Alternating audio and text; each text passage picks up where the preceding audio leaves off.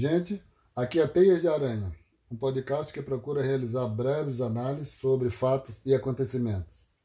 Eu sou José Porfiro, professor da Universidade Federal do Acre, no momento isolado, gripado e com a voz muito cansada.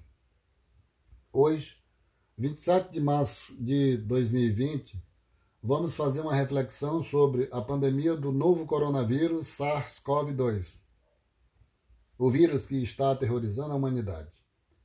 Em função de ser o causador da temida doença Covid-19, a perigosíssima inimiga dos pulmões e vias respiratórias superiores. A dezena de informações sobre a pandemia do coronavírus. Escolhi uma bem simbólica para começar. Na última quarta-feira, o secretário-geral da ONU, o português Antônio Guterres, afirmou que a Covid-19 ameaça toda a humanidade. É uma afirmação de múltiplos significados, dos quais cada indivíduo pode refletir à sua maneira, de acordo com as aptidões intelectuais obtidas e desenvolvidas ao longo de toda a vida. Na oportunidade, o secretário-geral da ONU lançou o Plano Global de Resposta Humanitária, previsto para funcionar até dezembro. O, pan, o Plano Global da ONU tem como pano de fundo a ideia de que as respostas individuais de cada país não são suficientes para fazer face à pandemia que nos amedronta no momento.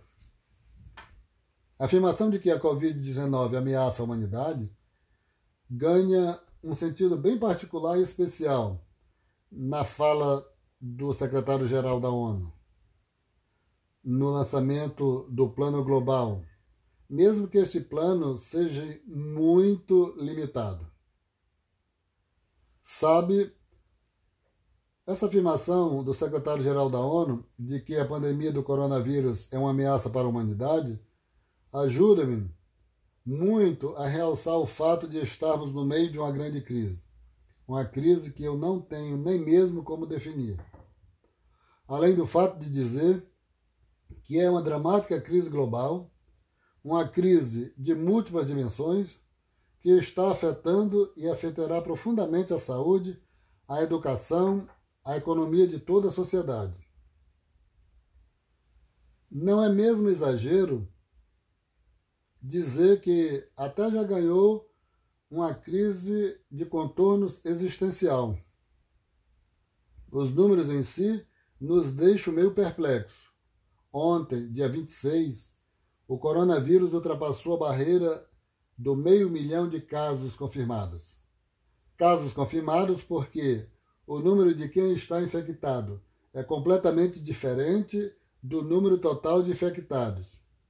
Podemos ilustrar o tamanho dessa discrepância entre o número de pessoas infectadas e o número de casos confirmados com o estudo da conceituadíssima Universidade Britânica de Oxford, divulgado nesta última terça-feira.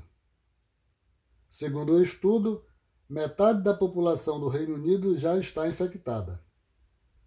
Chegaram a essa conclusão por meio desse estudo os pesquisadores da Universidade de Oxford, considerando que de cada mil pessoas infectadas, apenas uma teria os sintomas da Covid-19 suficientes para levá-lo a procurar a ajuda médica. De toda sorte, o rompimento dessa barreira do meio milhão de casos confirmados aumenta ainda mais a apreensão com essa pandemia que já matou mais de 24 mil pessoas em todo o mundo. Falando de casos confirmados, na manhã dessa sexta-feira, foi divulgado o primeiro caso de infecção de um chefe de Estado, o excêntrico primeiro-ministro britânico Boris Johnson. Também lá no Reino Unido, quem está com o vírus é o príncipe Charles. Mas essa, essa questão né, do príncipe Charles vamos deixar um pouco de lado, porque é apenas uma, um detalhe, uma curiosidade. A propósito, pesquisadores do Imperial College de Londres estimam que essa doença chamada Covid-19 fará uma quantidade de vítimas próximos de 1 milhão e 800 mil pessoas em todo o globo. Por enquanto, nos detemos apenas nos 24 mil mortos em nível global e deixamos de lado as estimativas dos pesquisadores do Imperial College de Londres, pois, se considerarmos apenas o caso dramático e desesperador em que chegou a Itália nas últimas três semanas, vê-se que lá, até ontem, morreram 1.060 pessoas para um total de 80 mil casos confirmados. A Itália é um caso à parte. Os relatos em imagem de sofrimento da população, sem ter como ser atendida, esperando morrer, mostram o horror causado pela pandemia naquele país europeu. Ainda em termos globais, a China, Itália, Estados Unidos, Espanha, Alemanha e Irã são os países onde foram registrados os maiores casos de coronavírus. Com uma particularidade de que ontem o aumento dos casos nos Estados Unidos foi simplesmente alarmante. O quadro mundial é muito inquietante, sabemos pelas notícias, pelas informações. No último meio século, Nenhuma crise global afetou tanta gente como a pandemia do coronavírus. Agora, um terço da população do mundo está isolada. Imagina o que isso significa. Excetuando sociedades como a japonesa, que tem uma cultura de isolamento, essa situação afeta drasticamente as pessoas por terem de mudar seus hábitos e comportamentos. A necessidade de se isolar soa muito estranho, Pense na situação de alguém, num momento de fragilidade e desespero, ter de ouvir daquela pessoa que mais pode ajudá-la, que ela precisa se afastar, ficar longe, pois, se não fizer isso, estará lhe prejudicando. Ou mesmo, perceber nos locais de aglomerações que muitas pessoas estão evitando a aproximação, se esquivando do contato, dos abraços. Muita gente não está preparada com a ideia do isolamento. No entanto, a Covid-19 é a doença do isolamento, a doença da solidão. Nesse caso, cabe até uma observação de que o vírus da solidão já faz parte da nossa sociedade, independente da pandemia atual do coronavírus. A Covid-19 apenas traz novas determinações e implicações para todos aqueles que já sofrem da segregação racial, social. Nesse lado dos dramas humanos, domingo passado li dois relatos bastante emocionantes de dois distintos intelectuais contemporâneos, cada qual isolado em seus respectivos países. Da Itália, Dominique de Masi, além de relatar a dramaticidade de dezenas de idosos sendo obrigados a morrer na solidão, sem a presença de amigos e familiares, também disse que tudo o que a pandemia está nos impondo, como trabalho em casa ou outras situações, pode até ser benéfico para a sociedade, à medida que viesse a criar novas formas de viver muito mais proveitosas para a humanidade do que a lógica individualista e mercadológica que nos subjuga diariamente. Outro grande relato veio da Espanha, realizado por Manuel Castells, que começa assim: E de repente tudo mudou. Nossa saúde, nossos hábitos, nossa economia, nossa política, nossa psicologia, nosso horizonte temporal e existencial. Vejam, a abertura do, do relato de Castells é mágica, simplesmente. No desenvolvimento de seu relato, ele vai nos explicando todos os significados e implicações da, pan da pandemia para a sociedade. Para mim, Manuel Castel é um dos maiores intelectuais contemporâneos, que ainda está vivo. Sou profundo devedor da leitura de seu longo trabalho acadêmico das últimas quatro décadas.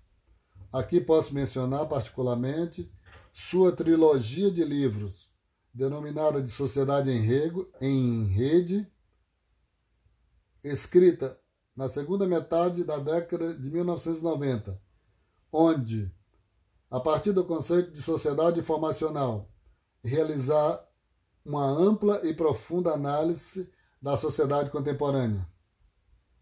Mas não poderia deixar de registrar o fato de que esse magnífico intelectual é também o atual ministro das universidades da Espanha. Quero registrar esse fato nesse momento de crise existencial, porque no Brasil já tivemos ministros da educação da estatura intelectual do professor Renato Janine Ribeiro. E já falando sobre o Brasil, a pandemia do coronavírus já alcançou praticamente 3 mil casos confirmados, tendo vindo a morrer 60 pessoas. Não vou entrar em mais detalhes. Queria apenas fazer uma, um simples comentário né, sobre a discussão da vez aqui entre nós, que está cruzando o país de norte a sul, referente se a população deve ou não ficar em casa. A população deve ficar ciente de que há duas políticas a serem adotadas. De um lado, a política de deixar as pessoas isoladas e paralisar todas as atividades econômicas, como está acontecendo agora nos Estados Unidos, e de outro lado, a política de isolar apenas os grupos de riscos, principalmente os idosos, deixando a economia funcionar normalmente. São duas escolhas difíceis de se fazer, pois o momento é de grande anormalidade. Entretanto, há um consenso no mundo de que a segunda opção, de isolar apenas os grupos de risco, é uma política suicida, na medida em que tem como consequência a infecção e a morte de milhões de pessoas. A política de isolamento total também tem consequências bastante danosas, inquestionáveis, devido à paralisação das atividades econômicas, exigindo que o poder público dê suporte a todos aqueles que forem privados de suas rendas. Ou seja, é a opção por uma política de isolamento parcial das atividades, das atividades onde só fique isolado os grupos de riscos, ela pode eh, trazer também consequências é, graves, no sentido de uh, levar prejuízos globais, não apenas de morte, mas prejuízos no campo, somado com os prejuízos no campo econômico. Assim, vê-se que a sociedade está diante de uma grande escolha: ou permitir a morte de milhões de pessoas, ou bancar temporariamente os indivíduos e empresas que vierem a perder suas fontes de renda. Gente, eu vou finalizar esse episódio do podcast Teias de Aranha de hoje, 27 de março, com a esperança de que possamos sempre crescermos, mesmo dentro de uma pandemia sem precedentes nos, nos últimos 50 anos. Mas, antes, porém, desejo registrar que o jovem economista do Fundo Monetário Internacional, o conhecido FMI, que defendia loucamente a não paralisação das atividades econômicas, posicionando-se ardorosamente contrário ao isolamento das pessoas, faleceu ontem, justamente em consequência da Covid-19. É um registro apenas para mostrar o quanto é complexo é, se posicionar em favor de qual política adotar para combater o coronavírus. Se é, a, pode adotar o isolamento total das pessoas, paralisando toda a economia, ou se mantém a economia funcionando e isola apenas os grupos de risco. Até a próxima.